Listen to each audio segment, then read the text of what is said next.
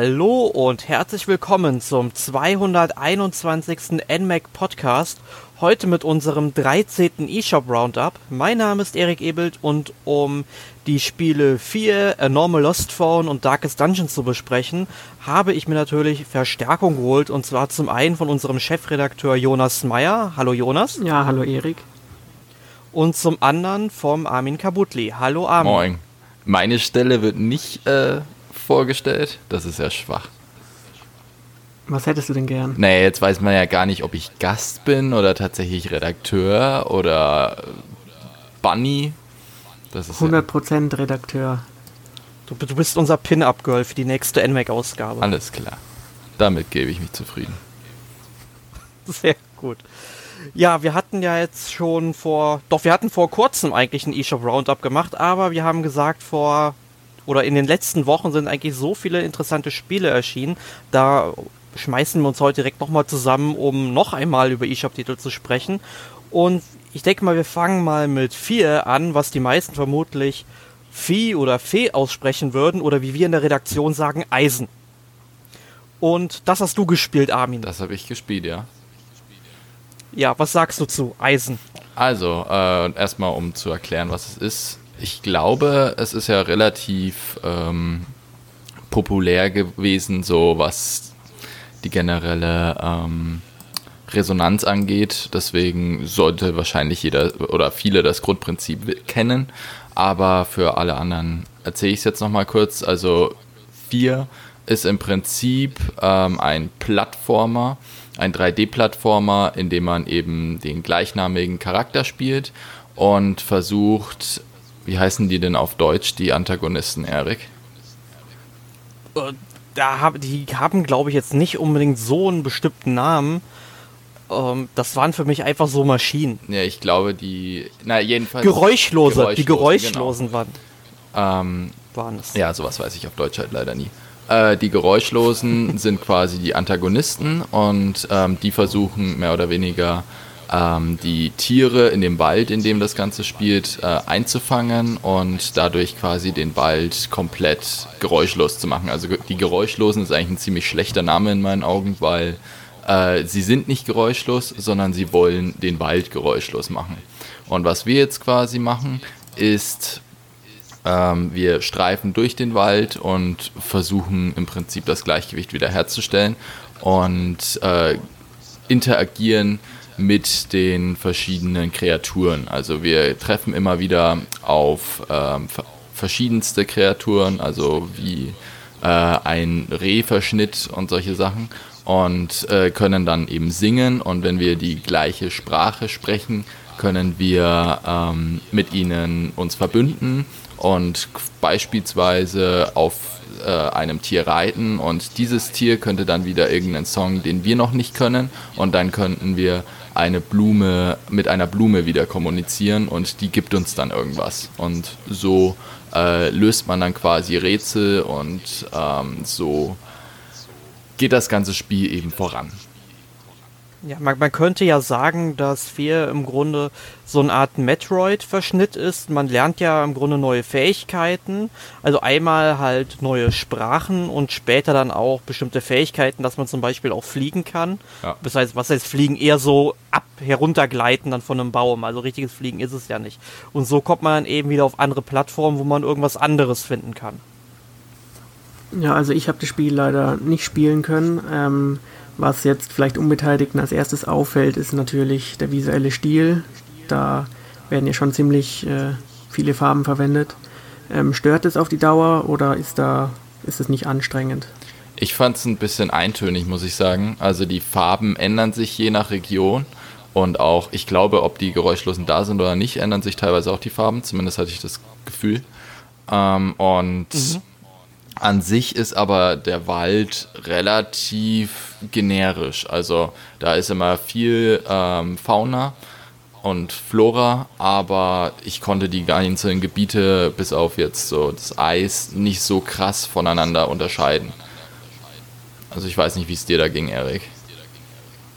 Also ich muss sagen, ich fand die Spielwelt doch schon recht abwechslungsreich, weil ich meine, es gibt halt den Wald, dann gibt es Höhlen, später kommt noch so eine Küstenregion dazu, dann kletterst du auf die Berge hoch. Also ich denke mal, da gibt es schon sehr viele unterschiedliche Sachen und ich finde auch die ganzen Bewohner von äh, dem Wald, also ich, da gibt es halt diese anderen Viecher, die genauso wie zum Beispiel vier sind. Ich weiß jetzt gar nicht, was das für Tiere sind. Das sind irgendwie so fuchsähnliche Flatterhörnchen, keine Ahnung. Ja, ich hätte auch Und, Fuchs gesagt.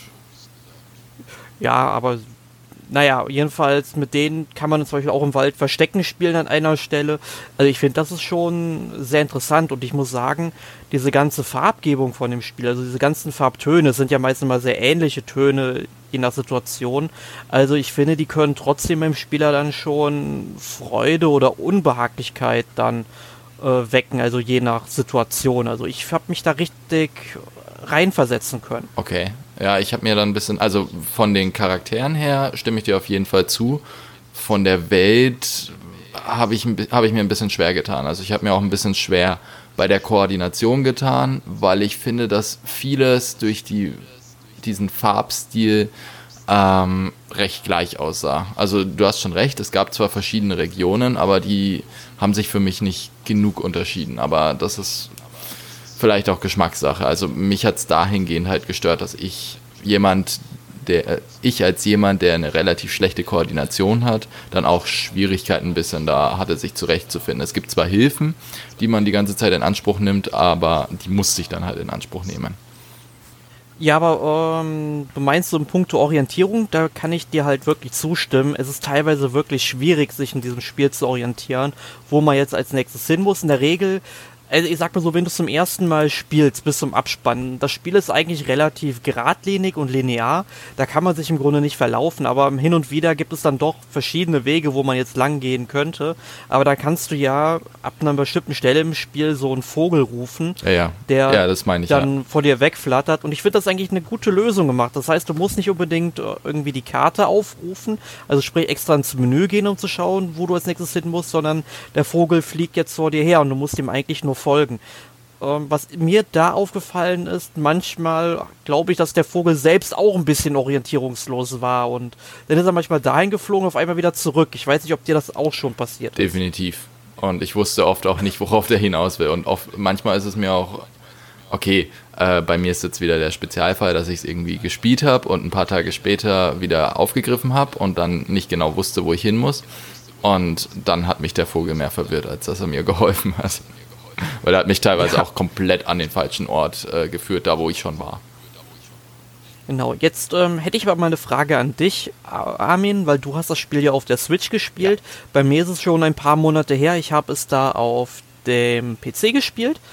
Und wie ist es mit dem Synchronisieren äh, der verschiedenen Sprachen? Also auf dem PC weiß ich, ich habe es ja mit einem äh, Xbox 360 Controller gespielt und ähm, wenn du halt eine neue Sprache von den Tieren lernst, ähm, musst du dann eben mit den ähm, ja, beiden ähm, analogen Schultertasten eben die Frequenz einstellen.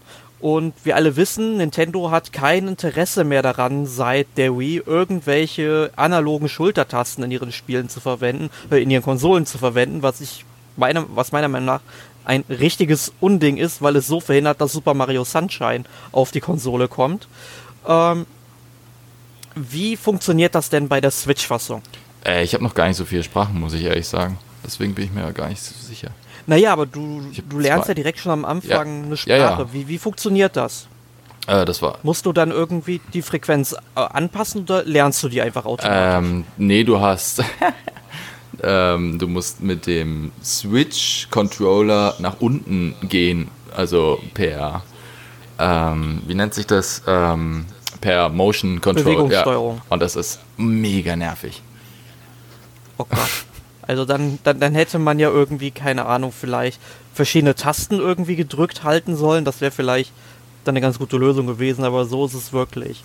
Weil du ja, aber sie haben sich dabei was gedacht zumindest. Wie funktioniert es denn beim Xbox-Controller, wenn du ein Bündnis ähm, machst zwischen den Kreaturen, musst du ja auch in der, im richtigen Moment mal, nochmal was drücken oder so. Ja, ja, das meine du musst halt die Schultertasten bis zu einem bestimmten Anschlag runterdrücken. Ach so, also nicht komplett. Okay, da ist das, das okay, ja, gut. So einen bestimmten Grad. Ja. Also das, das, geht ja halt auf der Switch nicht, weil die ja nur ganz normale Schultertasten ja. haben, die nicht analog sind. Ja, aber du kannst ja auch noch irgendwie lauter schreien. Ähm, also du kannst ja einmal, also einmal ist es eben mit dem, mit den Frequenzen ähm, das ist eben, indem du wirklich runtergehst und vor allem, wenn ich das Gamepad, in, äh, wenn ich das Tablet in der Hand habe, ist das furchtbar nervig. Ähm, gut, dass du es angesprochen hast, aber du kannst ja dann auch noch, äh, um den zu, na, wobei, das ist auch einfach die Frequenz geändert. Vergiss, was ich gesagt habe. Das kommt aufs beide aufs ja, gleiche hinaus. Genau das. Ja. Ganz, ganz genau. Ja. Ja, das ist beides mit Motion Control. Tja. Aber es scheint ja auch auf dem Xbox-Controller nicht so gut funktioniert zu haben, oder? Wenn ich das jetzt rausgehört habe.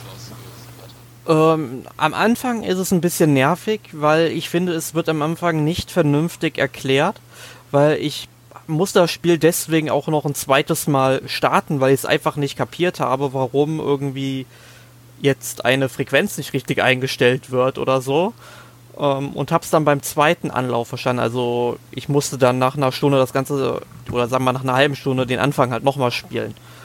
Deshalb, also das haben sie nicht so gut erklärt, aber danach ist es halt drin und dann funktioniert es auch. Okay, weil bei der Switch-Version ist es so, dass es wirklich erklärt wird durch so Textboxen, äh, wie die Sachen funktionieren. War das dann allgemein in der ähm, PC-Fassung nicht vorhanden? Also da auch irgendwie ähm, ach, mir fallen jetzt keine Ahnung, aber es waren immer mal wieder Hinweise, wie man jetzt gewisse Sachen macht und mit was man greift und so. Die wurden alle durch so kleine Texte unten äh, auf der Switch-Version angezeigt.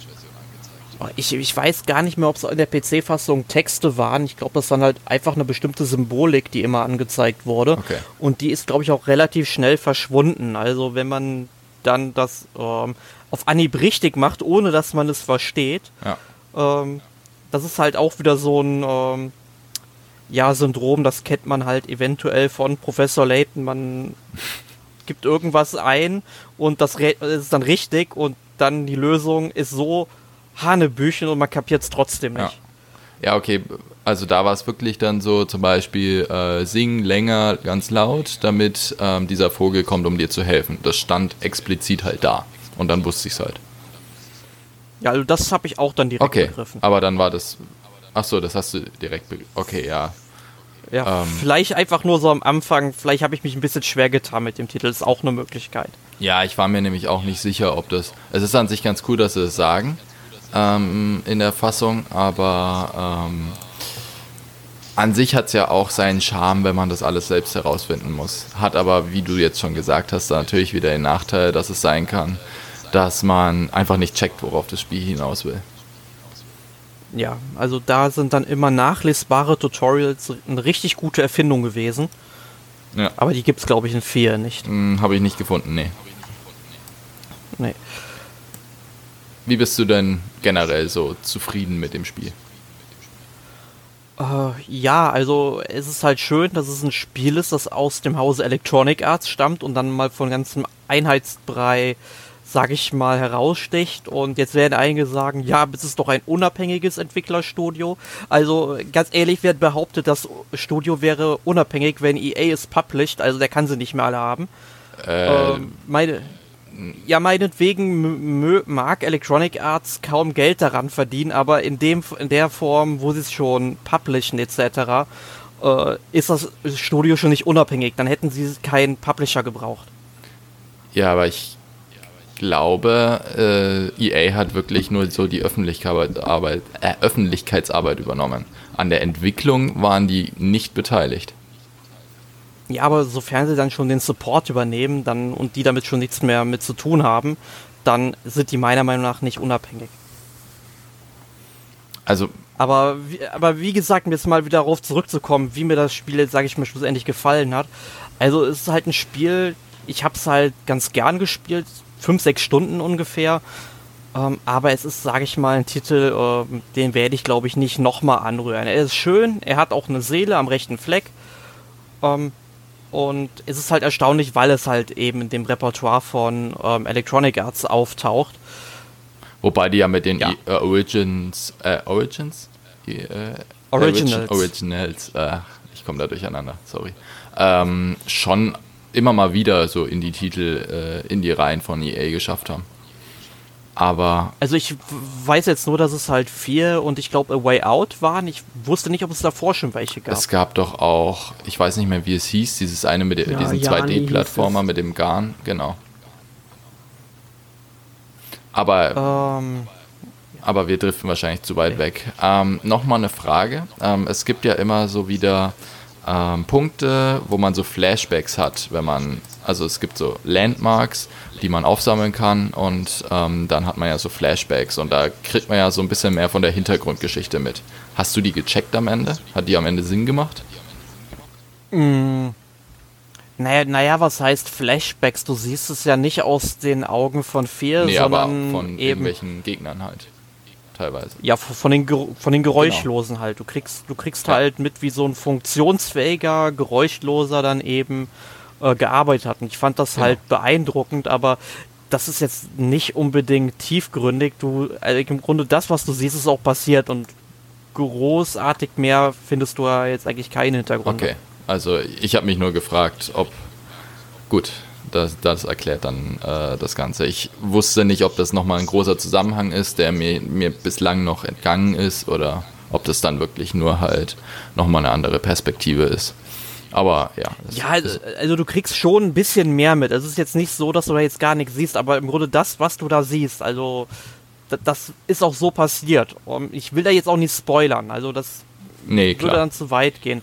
Es macht schon alles Sinn, es oh, ist am Ende logisch, aber wie gesagt, es ist jetzt nicht unbedingt so, dass du dann auf einmal ähm, Mindfuck bekommst, weil es irgendwie die ganze Handlung umschmeißt.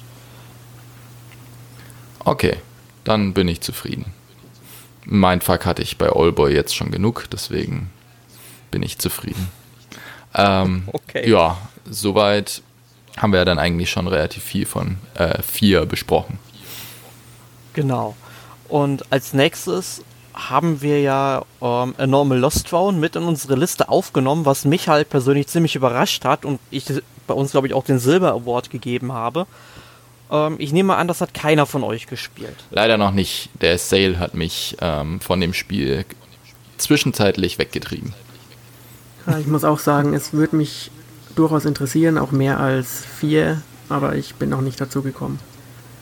Also ich kann auf jeden Fall sagen, es ist definitiv ein Blick wert, wenn man eben Adventures mag, beziehungsweise textlastige Adventures mag, weil man muss in diesem Spiel wirklich sehr viel lesen und auch sehr gründlich lesen manchmal.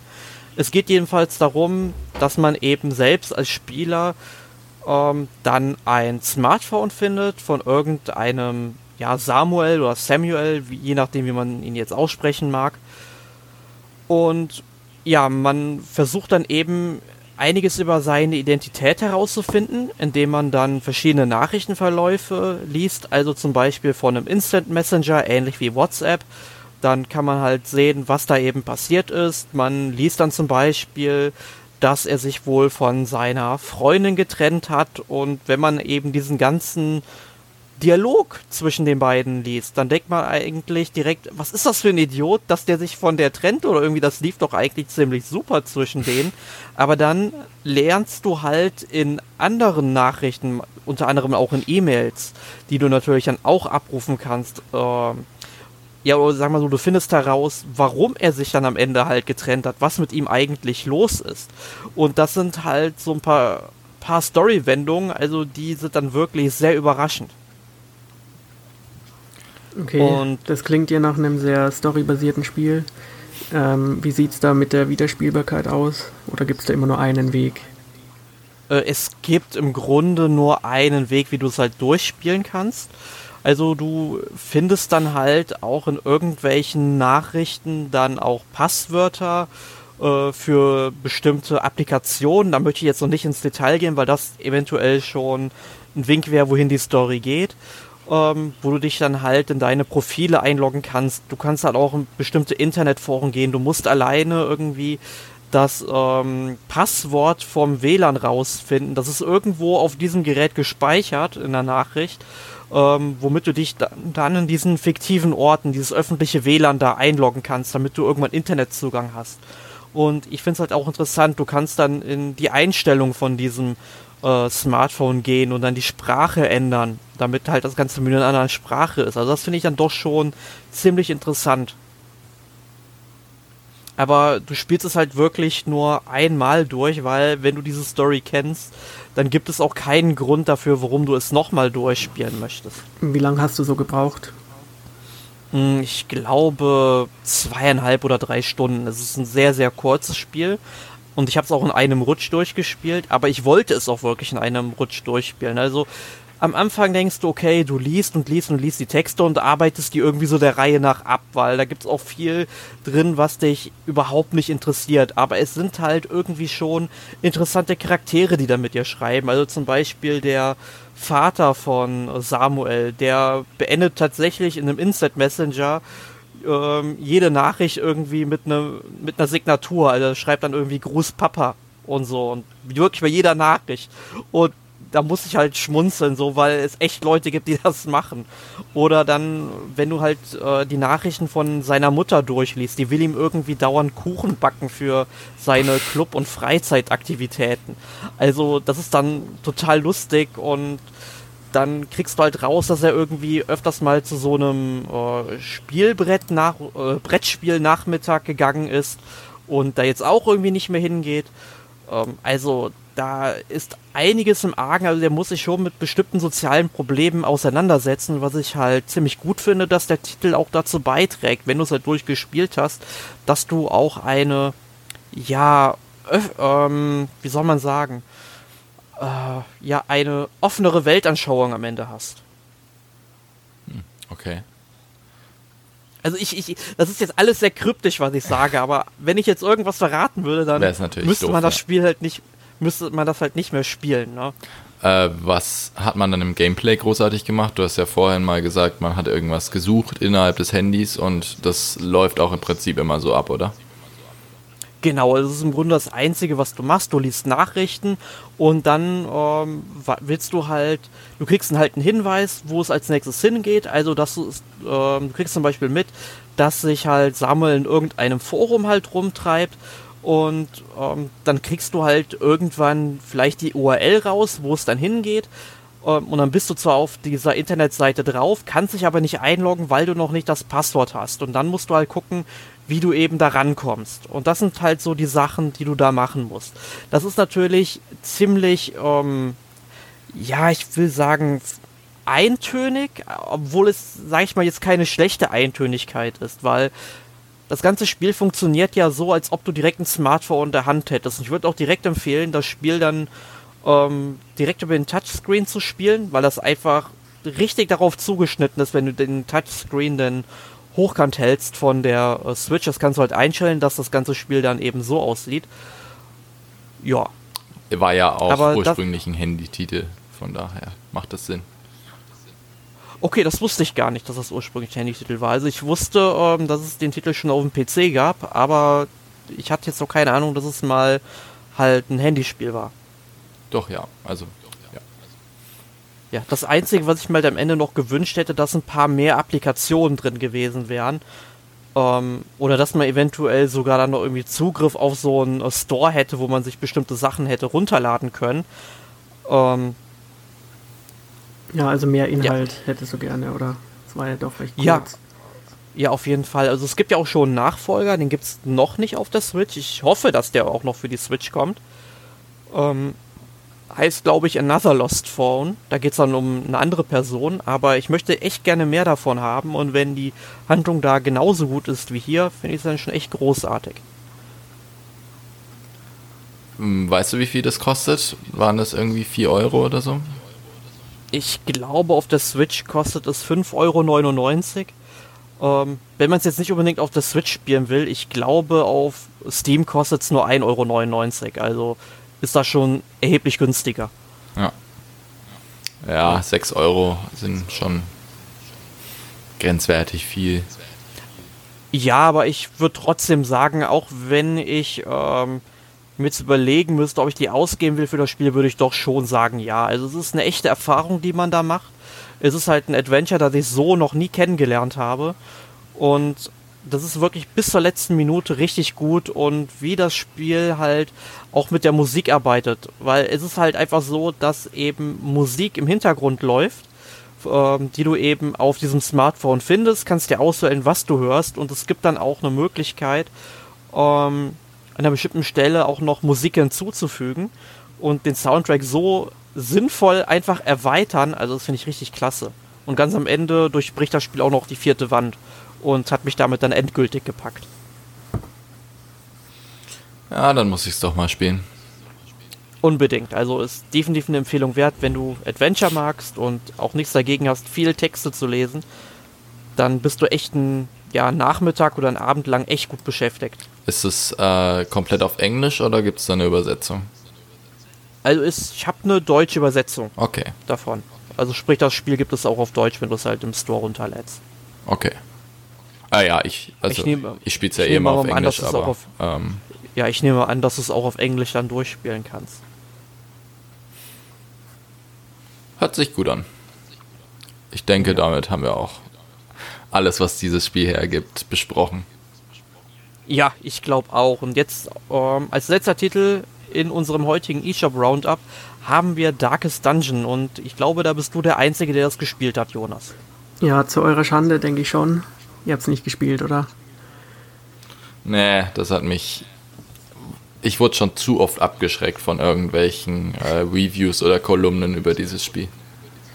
Ja, also Erik hat uns ja Normal Lost Phone gut verkauft. Ich hoffe, ich kann euch das Spiel gut verkaufen. Pah. Und zwar ist es im Grunde ein klassischer Dungeon Crawler, also ein Rollenspiel mit Roguelike-Elementen. Aber es wurde eben, ja, wie du schon gesagt hast, vor allem wegen seiner Schwierigkeit und Unbarmherzigkeit ähm, herausgehoben. Und das stimmt auch. Also im Grunde erkundet man mit einer Vierergruppe ja, zufallsgenerierte Dungeons und man hat eigentlich auch nicht viele Inter Interaktionsmöglichkeiten. Man kann ähm, die verschiedenen Räume aufsuchen und wird dann in Zufallskämpfen herausgefordert. Und nach jedem Trip in den Dungeon ähm, zieht man natürlich viele Ressourcen und auch Gold mit nach Hause, die man sich dann im Dorf zurechtlegen kann, dass man dann Stück für Stück ausbaut und neue Leute anwirbt für seine Truppe. Und ja, Stück für Stück ähm, erschließt man sich dann die Dungeons. Und die Sache ist halt die, wenn jemand stirbt, dann ist er halt für immer tot, kennt man ja. Und ja, die Dungeons sind halt sehr ja, unbarmherzig designt. Das heißt, es gibt viele Fallen, es kann auch gerne mal jemand einfach so sterben. Es gibt eine Leiste, die nennt sich Stressanzeige. Die ist schlimmer als die Lebensleiste. Also wenn der Stress zu sehr steigt, dann kriegt er einen Herzinfarkt, dann ist er auch gestorben. Also es arbeitet Super. auch mit vielen psychologischen Themen und es gibt ein Spielsystem, diese Ticks, das sind psychische Krankheiten, die die Leute aus dem Dungeon mit nach Hause nehmen. Und die muss man dann teuer im Sanatorium bearbeiten und es kostet wieder Geld, man hat kein Geld. Und ja, manchmal ist es besser, wenn man die Leute einfach sterben lässt und sich einfach frische Figuren mitnimmt. Ich habe mir mal ein bisschen was von dem Spiel angeguckt und was mir aufgefallen ist, was glaube ich jetzt so ein bisschen heraussticht bei der ganzen Optik, dass es ja aus der zweidimensionalen Seitenansicht im Grunde äh, spielt. Genau, also man läuft eigentlich nur von rechts nach links oder von links nach rechts. Und ähm, während diesem Laufen gibt es entweder Kämpfe oder man trifft auf Truhen, die man öffnen kann, wo auch nicht immer was Gutes drin ist. Und ansonsten ähm, kommt man dann nach jedem Abschnitt in einen neuen Raum. Und von dort aus kann man sich dann den nächsten Weg aussuchen, wo man nur nach rechts läuft. Also man steuert die Figur nicht wirklich direkt. Es ist sozusagen nur ein lineares ja, Fortbewegen. Ich habe gehört, diese Krankheiten, die du angesprochen hast, die man kriegen kann, äh, sind recht random und können dadurch auch äh, recht viel einem versauen, beziehungsweise man hat oft nicht das Gefühl, dass das, was man jetzt gemacht hat, quasi Eigenverschulden ist, wenn man versagt, sondern dass das irgendein Zufall war, der einem jetzt da äh, unbarmherzig ins, äh, in den Ruin getrieben hat. Ja, ist das, stimmt. Kannst also, du das ja, es basiert viel auf Zufallsevents, was passiert. Also man weiß nicht, welche Probleme man bekommt. Also es gibt zum Beispiel Paranoia oder so, dann machen die Figuren nicht mehr das, was man ihnen sagt, glaube ich. Oder Kleptomanie, dann klauen sie einen die Schätze weg. Also es ist auch lustig in vielen Punkten. Ähm, ja, also das ist auch einer der Hauptverkaufspunkte dieses Systems, weil es da viel, eine gute Vielfalt gibt. Aber stimmt schon, also man braucht eine gewisse Frustresistenz, weil es kann immer passieren, dass irgendwas Unvorhersehbares geschieht und dann sterben halt die Leute und wenn die gut gelevelt waren oder so, kriegt man sie nicht mehr zurück. Und ich hatte zum Glück nicht das Problem, dass ich jetzt irgendwie ganz viele Leute verloren habe oder so. Deswegen war ich immer motiviert weiterzuspielen, denn das macht wirklich Spaß. Die Kämpfe sind simpel, aber machen trotzdem Spaß. Und ja, man kann aber auch, muss man dazu sagen, jederzeit den Kampf verlassen. Also wenn man wirklich merkt, man schafft es nicht mehr, dann kann man sich zurückziehen. Aber hier ist dann halt die Frage, ob man es auch machen will, weil viele überschätzen sich dann und bleiben dann drin. Ja, das no risk, no fun. Ja. Ich meine, ich ertappe mich ja auch oft bei Spielen, dass ich dann denke, okay, das ist jetzt so aussichtslos, aber ich probiere es einfach mal und ich glaube, das wäre bei dem Spiel nicht gerade ähm, förderlich. Kann man bei dem naja, also. Entschuldigung. Ja. Kann man bei dem Spiel äh, zu so einem Point of No Return kommen, wo ich einfach dann so schlecht bin, dass ich äh, quasi, also wo alle meine Leute quasi weg sind und ich alles zu stark ist und dann kann ich quasi nicht mehr weitermachen? Also es kann schon passieren, dass dir die besten Figuren sterben, aber eigentlich es kommen immer kostenlose neue Figuren nach und das Ziel ist ja sozusagen Schritt für Schritt das Dorf auszubauen. Das heißt ähm, sozusagen das, was kostenlos ist, nämlich die neuen Figuren äh, und eben die ganzen Einrichtungen zu verbessern. Und dann kriegst du halt auch jetzt schon, also ich krieg inzwischen auch schon Level 3 Figuren sozusagen kostenlos und die kann man dann verheizen. Also ja, es wird schon schwerer ein bisschen, aber es gibt auch leichtere Passagen, wo man dann nur Gegenstände farmen kann, sozusagen. Okay. Du sagst, du sagst jetzt Level 3 Figuren. Was ist denn das höchste Level, was die Charaktere erreichen können? Ja, es ist kein japanisches Rollenspiel mit Inflation von allem sozusagen. Also meine höchste Figur ist jetzt Level 5 und ich weiß nicht, ob das schon das Maximum ist. Ähm, und generell, also man kann auch die Skills verbessern und die Ausrüstung und so. Und selbstverständlich kann man den Figuren auch Namen geben, damit sie einem besser ans Herz wachsen. Aber wie gesagt, es gibt auch sehr viele unterschiedliche Klassen, damit man auch eine gute Vielfalt hat im Kampf. Und da kann man durchaus viel rum experimentieren, selbst wenn die Figuren mal draufgehen.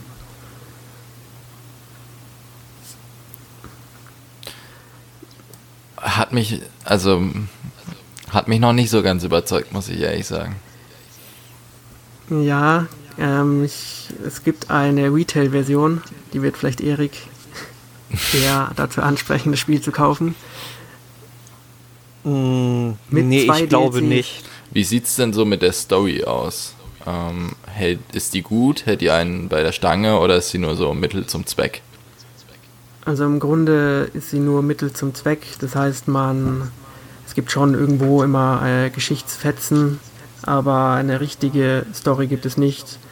Die Themen, die angesprochen werden, sind da ein bisschen spannender. Wie gesagt, geht es ja auch um ja, psychologischen Horror und auch ein bisschen Lovecraft-Elemente und so. Aber es gibt keine richtige Story in dem Sinn.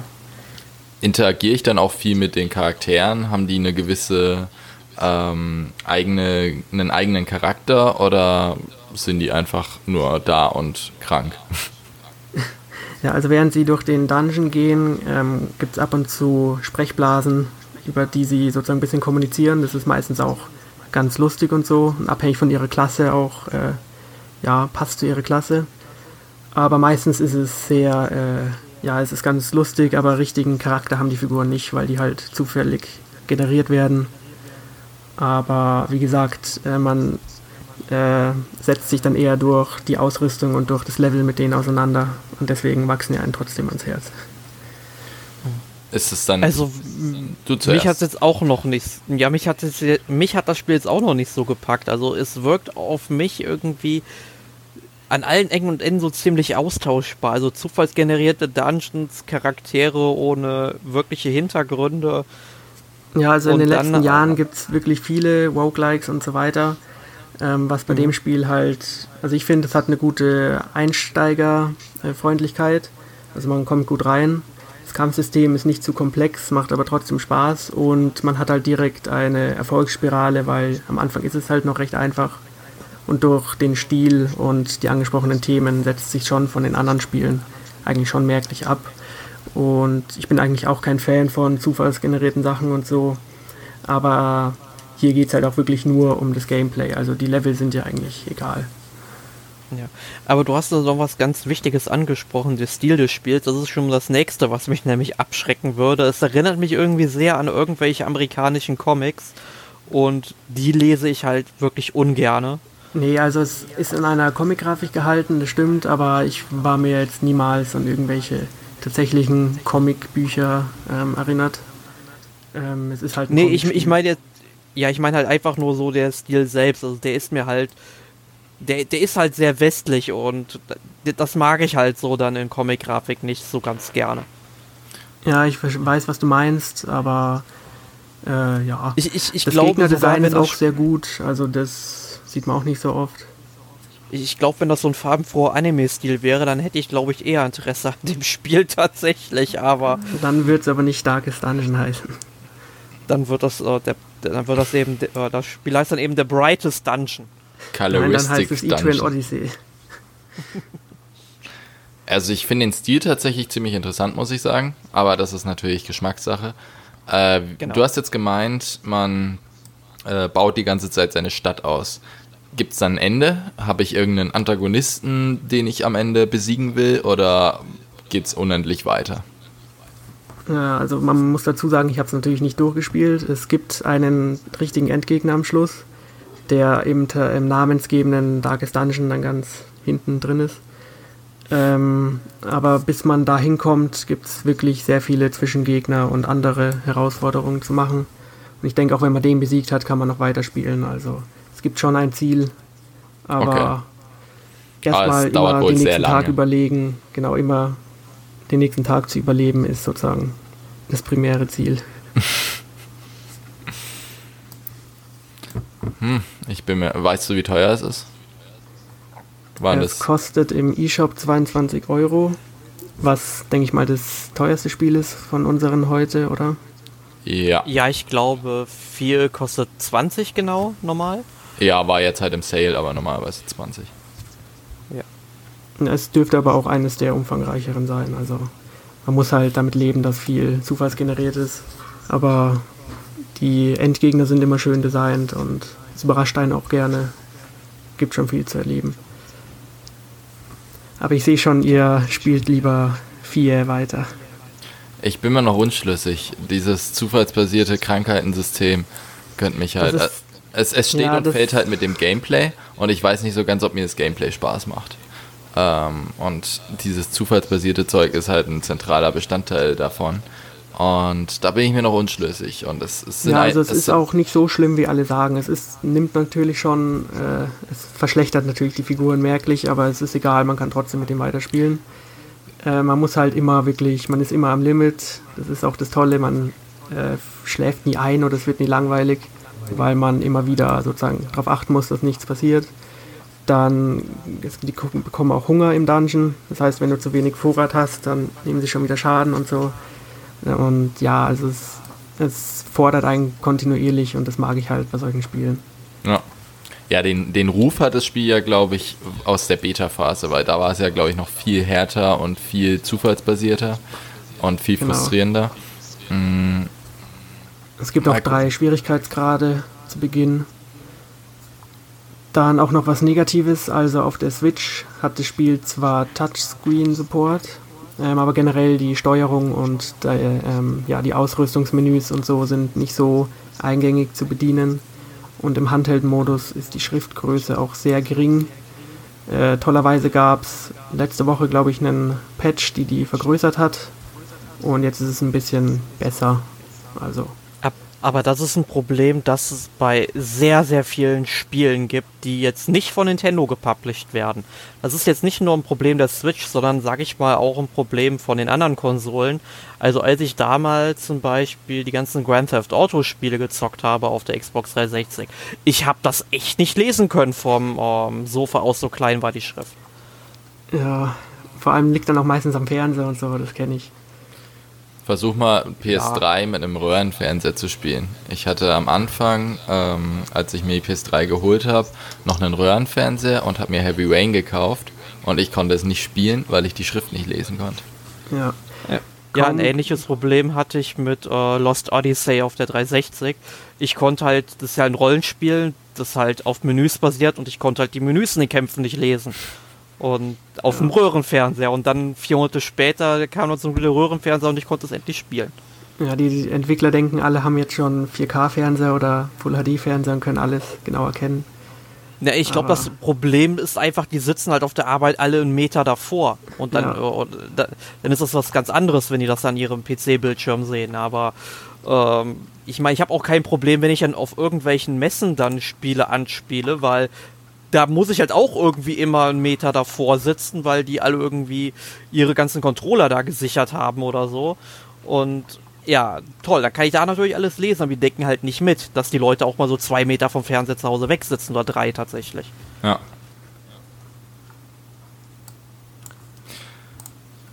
Gut, aber ich denke, zu Darkest Dungeon haben wir an der Stelle auch alles gesagt.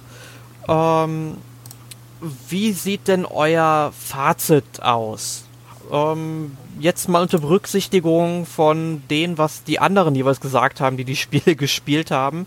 Äh, welchen Titel würdet ihr denn unseren Hörern empfehlen? Armin. Ja, also A Normal Lost Phone ähm, reizt mich schon stark. Das werde ich sicher spielen und äh, ich denke auch, das kann man den Hörern weiterempfehlen. Vieh oder vier, wie gesagt, ähm, hast du mir jetzt auch noch mal ein bisschen äh, mich ein bisschen beruhigt, dass es doch äh, alles am Ende noch Sinn macht und äh, eingängig ist und ich mal gucken, wie ich dazu stehe, wenn ich jetzt ähm, fertig bin. Aber ist auf jeden Fall auch ein Spiel, das finde ich gut aus der Masse heraussticht und daher schon mal einen Blick wert ist. Und ja, Darkest Dungeon hat mich, weiß ich noch nicht hat mich noch nicht so ganz überzeugt. Aber ich bin auch nicht so der Dungeon Crawler Fan. Ich glaube, wenn man auf das Genre ich auch steht. Nicht. Ach so. Und trotzdem gefällt es ja dir. Tolle. Ja. Hm. Ja, okay, ich bin eigentlich auch kein Strategie- und kein Rollenspiel-Fan und trotzdem mag ich Fire Emblem. Da ist das Problem. Mal gucken. Hm? Ja, also Rollenspiele muss man schon mögen und das ist, glaube ich, bei dir dann der Haken. Ja, wie gesagt, äh, Fire Emblem spiele ich halt auch wenn die Rollenspielelemente nicht der zentrale Bestandteil sind, dann äh, geht das ja. Ja, also da ist Darkest Dungeon schon mehr Rollenspiel als Strategie. Gut, dann bin ich raus. Schade. Hm, ja, wie sieht's denn bei dir aus, Jonas? Was würdest du denn empfehlen? Ja, ich also, nehme an, Darkest Dungeon. Nicht unbedingt. Also ihr habt mir A Normal Lost Phone auch schmackhaft gemacht. Das werde ich mir auch irgendwann mal anschauen, vor allem wenn es so günstig ist. Und ansonsten, wenn man mal wieder ein sehr ja, atmosphärisches oder sehr ähm, anspruchsvolles Spielerlebnis haben will und vielleicht ein bisschen frustresistent ist, kann man sich Darkest Dungeon auf jeden Fall näher anschauen. Na, ich denke mal, alle drei Titel, die wir jetzt heute besprochen haben, sind auf ihre eigene Art und Weise ziemlich interessant. Also ich habe Spaß mit vier gehabt. Ich habe äh, Normal Lost Phone wirklich sehr gerne gespielt, auch wenn es wirklich ein einmaliges Spielerlebnis bleiben wird. Das ist klar, also da gibt es keinen Grund, wo man das ein zweites Mal spielen sollte. Ähm, ja, und Darkest Dungeon es hat mich halt nicht so überzeugt, Jonas. Da hättest du dich ein bisschen mehr anstrengen müssen. Vielleicht musst du es einfach spielen, dann merkst du es schon. Ja, ich guck mal, es wird sicherlich in ein paar Jahren dann für 2 Euro bei Steam rumgammeln, dann gucke ich vielleicht mal rein. Oder ich kaufe es für diese, ja, oder ich kaufe es dann für die Sammlung und es kommt dann zu den anderen 869 Spielen in meiner Steam-Sammlung. Damit kann ich leben. Ja, Hauptsache die Entwickler haben 2 Euro an mir verdient, ne?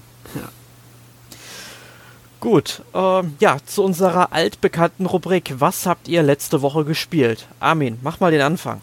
Ich habe ähm, zum einen Golf Story gespielt, denn ähm, ich habe das Spiel ja zu Release gekauft, konnte es aber nie weiterspielen, weil ein Bug äh, es verhindert hat. Und jetzt hatte ich endlich mal Bock äh, nachzuschauen, ob's, ob das ein Game-Breaking-Bug ist oder nicht. Und das war er nicht, weil äh, man muss sich vorstellen, da waren man, man hatte einen Kreis, wo man drinstehen musste und dann hatte man einen Kreis, wo man reinschießen musste. Und wenn ich das gemacht habe, ist nichts passiert. Aber es gab noch drei, zwei weitere äh, rote Kreise, in die ich hätte schießen können. Scheiß ähm, Game Design, aber es hat funktioniert. Und deswegen habe ich jetzt ein bisschen Golf Story weitergespielt. Äh, aus Klasse! Ja, ne? Äh, aber ich weiß nicht, ob ich. Das hat mich schon echt genervt. Ähm, jedenfalls, das nach wie vor ein trotzdem sehr gutes Spiel, auch wenn mir die Bugs ein bisschen zu viel sind. Äh, Floor Kids habe ich mir noch geholt. Das ist auch ein Spiel für den Nintendo eShop. Ich glaube auch exklusiv. Ähm, das ist so ein Rhythmusspiel, das habe ich mal kurz angespielt. Also so, das ist so im ja, Urban Hip-Hop-Bereich angesiedelt und äh, man spielt quasi einen Tänzer und muss äh, im Beat Dance-Moves ausführen und ähm, dann gibt es halt immer noch Phasen, wo man dann im Beat quasi so Guitar Hero-mäßig den äh, Rhythmus noch treffen muss. Und äh, so kann man dann quasi Kombos aneinander rein und äh, kriegt dann halt am Ende eine Punktzahl. Ist ganz witzig, bin ich noch nie so hundertprozentig dahinter gestiegen, aber die Songs sind gut, der Artstyle ist extrem cool und für die 5 Euro, 6 Euro oder was ich da gezahlt habe, äh, lohnt sich auf jeden Fall. Und was habe ich noch gespielt? Ich, ja, vier habe ich gespielt. Ich glaube, darauf müssen wir nicht nochmal näher eingehen. Ja, das waren so die Sachen, die ich gespielt habe.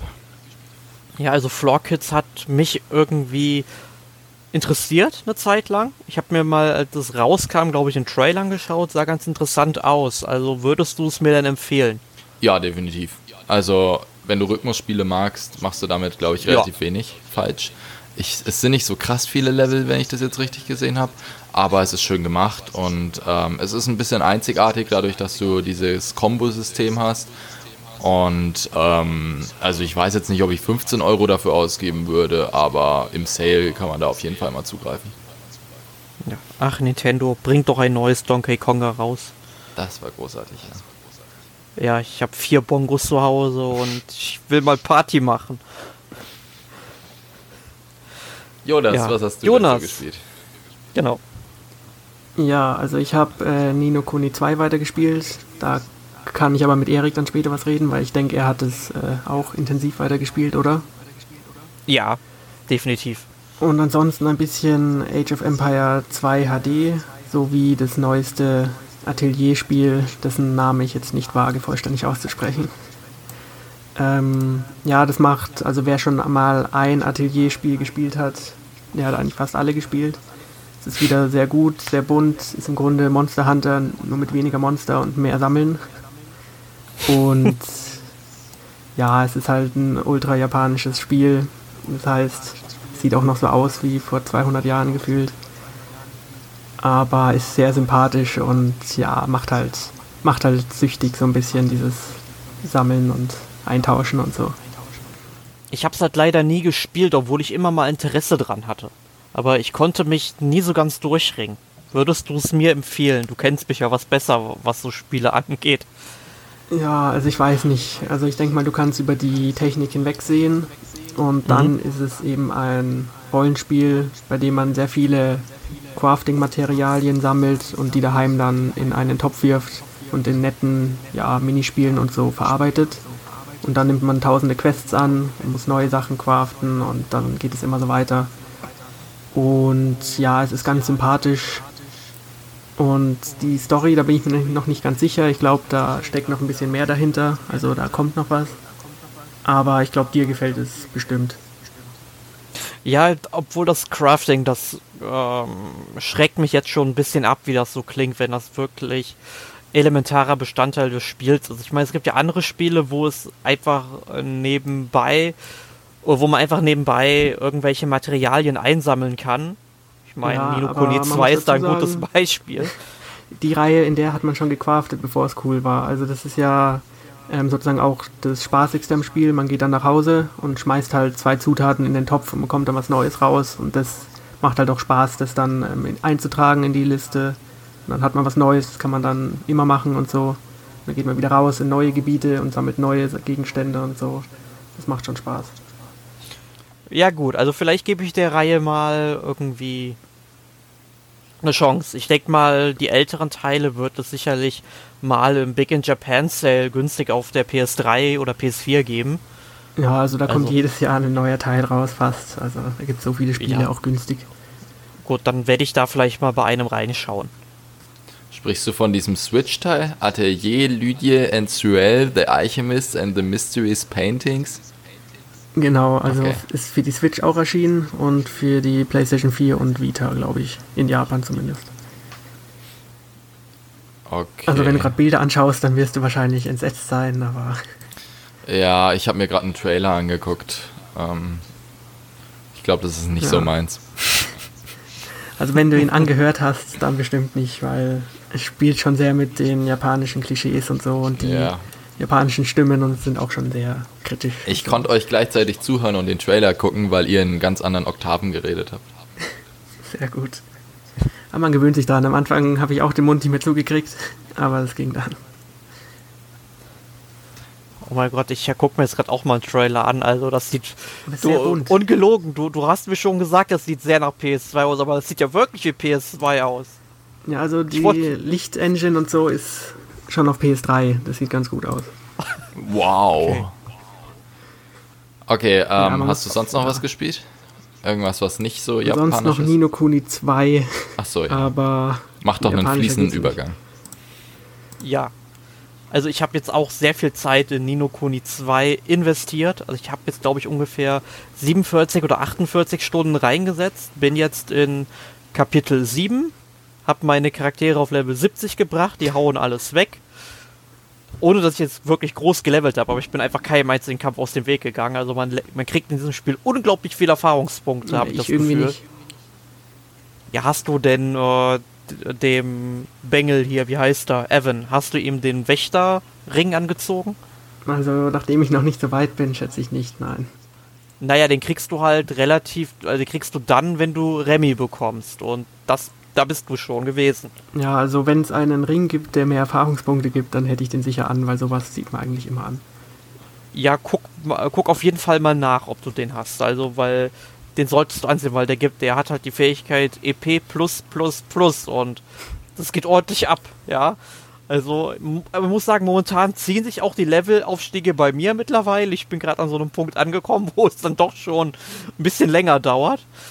Aber es macht halt echt Spaß, auf dieser Welt rumzulaufen, weil ich finde, Nino Kuni 2 hat eine der besten Weltkarten, die es in Rollenspielen gibt, weil es gibt einfach so viel zu entdecken. Dann findest du in der Ecke eine Schatztruhe, da glitzert was, was du einsam. Es glitzert allgemein viel in diesem ja. Spiel. Ähm, und dann kommt da halt ein Gegner, den haust du um, dann äh, danach ist der Gegner weg, dann tauchen irgendwo andere Gegner auf, rennst du dahin, haust die um, du kriegst Erfahrungspunkte. Dann siehst du da einen Wald, dann gehst du in den Wald rein, dann siehst du da einen Tempel, gehst in den Tempel rein.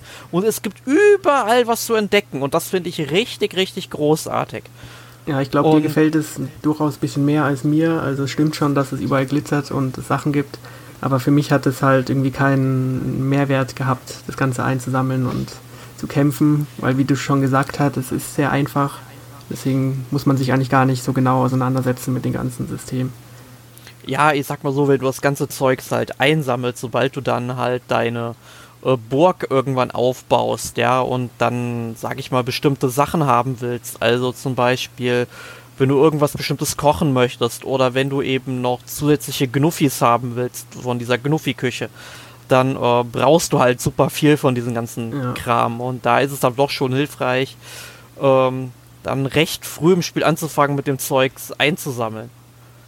Aber ich muss halt sagen, ich mag es von der Story her eigentlich ganz gerne, auch wenn es, sage ich mal, nach dem Auftakt von dem Spiel, den ich eigentlich richtig gut finde, also mit diesem ganzen halt Putsch, dass man eben aus dem Schloss fliehen muss und so weiter. Also das habe ich in anderen JRPGs so noch nicht gesehen. Zumindest fällt mir gerade keines ein. Ähm, ja, lustigerweise hat es mich in, an A Link to the Past erinnert mit dem Turm und so. So ein bisschen mit dem Schloss.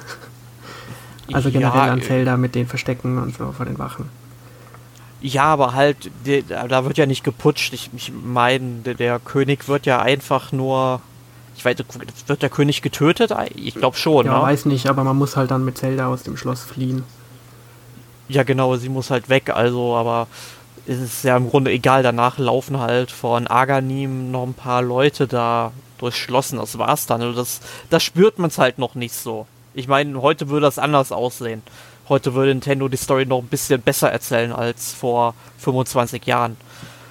Ähm, aber jetzt fühlt sich halt Nino Kuni 2 für mich so ein bisschen an wie, naja, du kommst halt immer in eine neue Stadt, da gibt es halt ein Problem und das wird halt gelöst und so weiter.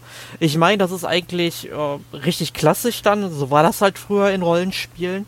Ähm, aber es ist mir zu wenig verzahnt. Es gibt halt immer wieder so einen Bösewicht, der immer und immer wieder auftaucht, aber der taucht eigentlich nur ganz am Rande auf und ist jetzt noch nicht so wirklich greifbar. Also ich hoffe, dass da in den nächsten Kapiteln noch was passieren wird.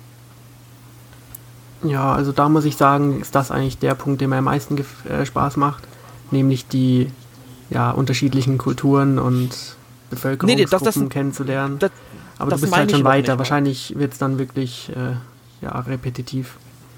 Nee, nee, das noch gar nicht. Also Kulturen gibt es, also eine Kultur ist nicht wie die andere. Also du kommst dann, weiß nicht, Goldorado warst du ja schon, wo das ja. so, keine Ahnung, das ist so ein bisschen Macau-mäßig angehaucht. Also alles chinesisch, es sind Casinos, also ein Casino da. Es geht halt um Glücksspiel, um Korruption und später geht es dann in einer anderen Stadt halt um so eine Art Überwachungsstaat und solche Sachen. Ähm, es sind also wirklich schon sehr viele verschiedene Einflüsse da, die jeweils auf die unterschiedlichen Städte ja, einfließen. Ähm, also das gefällt mir wirklich gut. Es geht mir wirklich nur so um die Story, dass halt wirklich nur mal ein Problem da ist und das Ganze zu wenig miteinander verzahnt ist. Weil du reist ja im Grunde nur herum, um ja, Bündnisse zu schließen und so weiter. Also das gefällt mir nicht so gut, aber es ist halt trotzdem interessant und es gab jetzt schon so ein, ja, eine kleine Überraschung in der Story und da muss ich halt mal gucken, äh, wie das weitergeht, weil es wirklich einen der Hauptcharaktere betrifft. Aber da möchte ich jetzt nicht ins Detail gehen. Okay. I genau. Ja, und ansonsten habe ich gespielt Far Cry 5 auf dem PC.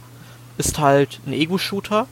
Fängt, sag ich mal, sehr erwachsen und sehr spannend an dreht dann aber nach einer Stunde dermaßen durch, dass die Story eigentlich gar nicht mehr vorhanden ist und ist eigentlich alles so in Abklappern und Abklappern ähm, ja ausartet. Also da habe ich irgendwie nach der ersten Spielstunde ein bisschen mehr von erwartet, weil ich finde es auch dann teilweise sogar auf dem einfachsten Schwierigkeitsgrad übertrieben schwer, weil am Anfang, du bist halt aus so einer kleinen Startinsel und kriegst dann halt, sag ich mal, die ganzen ja, Grundbefehle beigebracht, hast da absolut keine Probleme, weil überall dann nur so drei, vier, ja, ja, maximal vier von den ähm, Gegnern rumstehen und irgendwas bewachen und die halt relativ schnell ausschalten kannst. Und jetzt krieg ich halt danach direkt so eine Mission, in irgendeine so Stadt zu fahren und dort eben diese ganzen ja, Funktionäre von dieser äh, ja, hüllenlosen Sekte, will ich schon sagen, auszuschalten. Und da laufen dann einfach mal äh, vier oder fünfmal so viele Gegner rum, äh, ordern Luftunterstützung an. Ich meine, ein Flugzeug habe ich ja noch abgeschossen bekommen, ja, aber dann kommt direkt fünf Minuten später noch eins. Ich habe dann schon fast keine Munition mehr, weil das Trefferfeedback in diesem Spiel unfassbar schlecht ist, weil ich habe manchmal so viel Munition auf einen äh, Gegner äh, geschossen. Ich weiß, ich bin nicht unbedingt der beste Schütze in Ego-Shootern, aber so schlecht schieße ich jetzt auch nicht. Und keine Ahnung, also wenn ich dann irgendwie mit einem Pfeil auf einen Gegner schieße und noch nicht mal in den Kopf, ja, dann, dann fällt der manchmal schon tot um und manchmal verschieße ich ein ganzes Magazin und der lebt noch. Also das kann irgendwie nicht sein und da bin ich halt mal gespannt, wie es weitergeht, weil ganz so gepackt hat mich das Spiel jetzt noch nicht, obwohl ich mich sehr drauf gefreut habe. Muss ich mal sehen. Gibt es denn Türme? Äh, einen, also bisher. Also am Anfang, äh, äh, am Anfang äh, musst du tatsächlich auf einen Turm klettern und über Funk meldet sich dann so ein Typ bei dir, ne? Und da sagt dann so, keine Sorge, ich werde dich jetzt nicht durch die Gegend schicken und äh, dich auf Türme klettern lassen oder so, ne? So ein kleiner Wink auf die Ubisoft-Formel, ne? Ja, aber also, so wie sich anhört, ist es ja tatsächlich nur ein weiteres Open-World-Spiel, oder? ja, ja, es, es, ist halt eine Open World und ich finde einfach, äh, du fährst halt irgendwie 20 Meter und dann fahren bei dir, sag ich mal, an der Straße irgendwelche anderen halt Sektenmitglieder rum, die dann direkt auf dich schießen und so weiter. Du, ich meine, du kommst überhaupt nicht mal zum Verschnaufen. Ich meine, klar, du kannst weiterfahren und so, Aber es ist halt total abgedreht, weil ich war jetzt auch mal bei irgendeiner Werkstatt, daneben war so eine Nebenaufgabe. Da war ich auf einmal äh, ohne sichtliche Erklärung in irgendeinem äh, flammendem Auto dann drin und musste halt irgendwie durch Ringe fahren, nur um am Ende irgendwie so einen Fähigkeitspunkt freizuschalten. Und da denke ich mir, das hätte man in irgendeiner coolen Nebenmission einbauen können. Äh, aber nicht in so einem Spiel, das, sag ich mal, so ernst ist, weil du bist ja in diesem Hauptcounty gefangen und äh, kriegst halt am Anfang irgendwie die Aufgabe, weil du bist ja auch irgendwie von der Polizei, ähm, halt diesen Sektenführer dann zu, ähm, hier ähm, einzufangen, beziehungsweise dann ähm, zu überführen. Die haben ja so einen Haftbefehl, der, der haut natürlich ähm, ab, beziehungsweise kann entkommen. Ähm, und da denkst du halt, weil nachdem sich halt diese anderen Sektenmitglieder verfolgen, ne, äh, es geht halt wirklich darum, zu verstecken und die alle auszuschalten. Im Grunde geht es auch darum, aber es ist einfach nicht wirklich logisch und greifbar in das Spiel eingearbeitet. Also da hätte ich wesentlich mehr von erwartet so nach der ersten Stunde. Aber mal gucken, wie es weitergeht. Vielleicht ändert sich da meine Meinung noch. Ja, und ansonsten, ich habe noch hier Layton's Mystery Journey, Catrell und die Verschwörung der Millionäre weitergespielt. Habt jetzt auch die Handlung komplett durch, habe auch alle Rätsel und hier Marken gefunden und habe auch diese ganzen Bonusspiele vollständig abgeschlossen. Also im eigentlichen Spiel habe ich alles gemacht, aber jetzt muss ich noch in Katrials Knabberkiste, äh, Knobelkiste schauen. Und ähm, ja, vielleicht ist ja auch was zu knabbern drin. Aber ähm, mal gucken, was mich da noch erwartet. Und dann, man konnte jetzt schon ungefähr, ich glaube, 180 Rätsel runterladen. Äh, und es kommen ja, glaube ich, noch bis Oktober noch welche dazu. Also ich habe auf jeden Fall noch ein bisschen was von dem Spiel. Und ich habe jetzt schon 40 Stunden investiert und es würde mich nicht wundern, wenn ich am Ende so bei 60, 70 Stunden dann fertig bin, wenn ich alle Rätsel gelöst habe. Aber ich muss halt sagen, so die Lösung, wie diese ganzen Fälle am Ende zusammenhängen, die ist sowas von bescheuert. Also ähm, das machen die richtigen Professor Layton Spiele besser. Also da hoffe ich, die können gerne meinetwegen noch mal einen äh, zweiten Teil hier machen mit Catriel und so und hier Ernest und dem Hund. Aber dann gibt ihm bitte einen großen Fall, der auch irgendwie zusammenhängt. Macht nicht mehr so viele Fangfragen da rein, weil das echt blöd ist bei den Rätseln. Dann kann es auch funktionieren, aber so ist es meiner Meinung nach der schlechteste Teil des Franchises bisher. Ja, also ich habe auch nur die ersten drei hauptsächlich gespielt. Ähm, aber ich fand eigentlich schon, dass die Geschichte am Ende, vor allem am ersten Teil, auch recht bescheuert ist, aber im positiven Sinn. So ist es wohl nicht, oder? Nee, nee, also ganz ehrlich, du hast halt bei Professor Layton dann teilweise ja auch mystische Elemente oder so da drin. Und du weißt halt, das kann so nicht sein, aber sie geben dir halt am Ende trotzdem eine logische und vor allem, ja gut, nicht vielleicht nicht unbedingt logisch, aber auf jeden Fall eine plausible Erklärung. Also du verstehst am Ende, warum das alles so zusammenspielt und die Handlung zu einem runden Abschluss gebracht wird. Aber das schaffen sie halt bei Catriel nicht. Also sie lagern halt vieles auf solche Kurzgeschichten aus, die halt unabhängig voneinander, sag ich mal, äh, verstanden werden können, außer halt die letzte Geschichte, wo alles irgendwie nochmal sage ich mal, ansatzweise, ja, nie, es fließt eigentlich nicht zusammen. Nur die ganzen wichtigen Charaktere tauchen dann alle in diesem einen Kapitel auf. Und ja, sie aus einem Charakter aus diesem Spiel machen sie dann im Grunde eine völlig andere Person und es gab überhaupt nichts, was irgendwie darauf hindeuten würde. Und das kommt einfach viel zu plötzlich. Und das ist einfach so eine Art Notlösung, glaube ich. Sie wussten nicht, wie sie dieses Spiel abschließen sollen, hat man das Gefühl. Ja, da merkt man halt, dass es vielleicht doch ein Mobile-Spiel war, damit die Kapitel unabhängig voneinander funktionieren können. Ja, ja, vermutlich haben sie das gemacht und das letzte Kapitel war dann irgendwie Fanservice oder so. Aber nee, also lieber die normalen Layton-Teile holen, aber da ich ja Layton 5 und 6 noch nicht gespielt habe, werde ich da in einigen Monaten noch ordentlich was zu tun haben.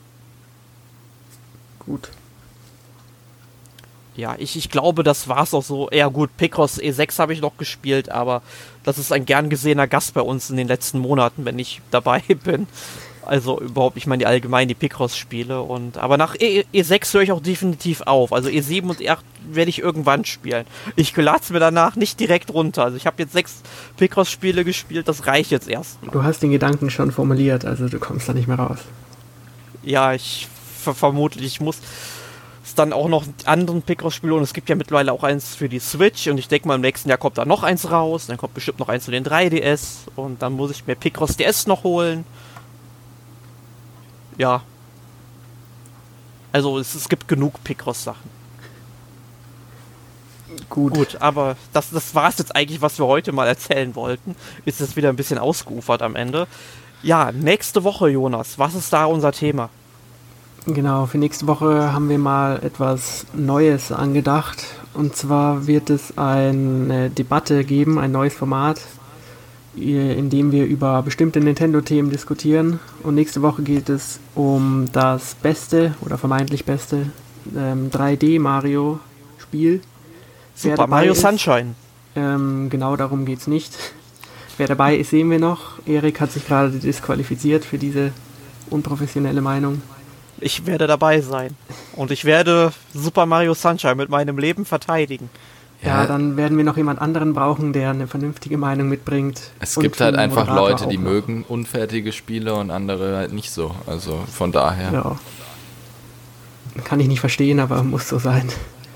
Diskriminierung. Es haben auch Leute Trump gewählt. ja, und nicht wenige. Also man sieht, es gibt einiges zu besprechen. Nächste Woche wird sicher lustig. Haltet auf jeden Fall wieder ein. Bis dann. Ciao. Tschö.